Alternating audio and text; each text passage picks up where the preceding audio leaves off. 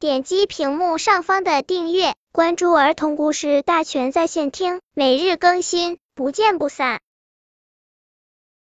本片故事的名字是《小猴子煮西瓜》。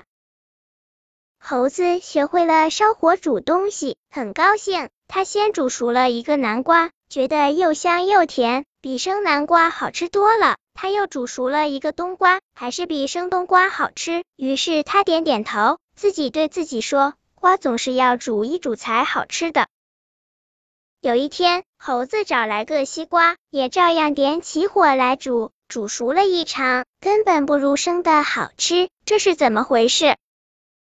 刺猬大叔见了大笑，说：“西瓜怎么能煮着吃呢？”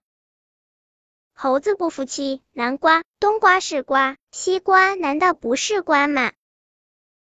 刺猬大叔说：“你光记住西瓜也是瓜还不行，还得记住西瓜是跟南瓜和冬瓜都不一样的瓜。”本篇故事就到这里，希望的朋友可以点击屏幕上方的订阅，每日更新，不见不散。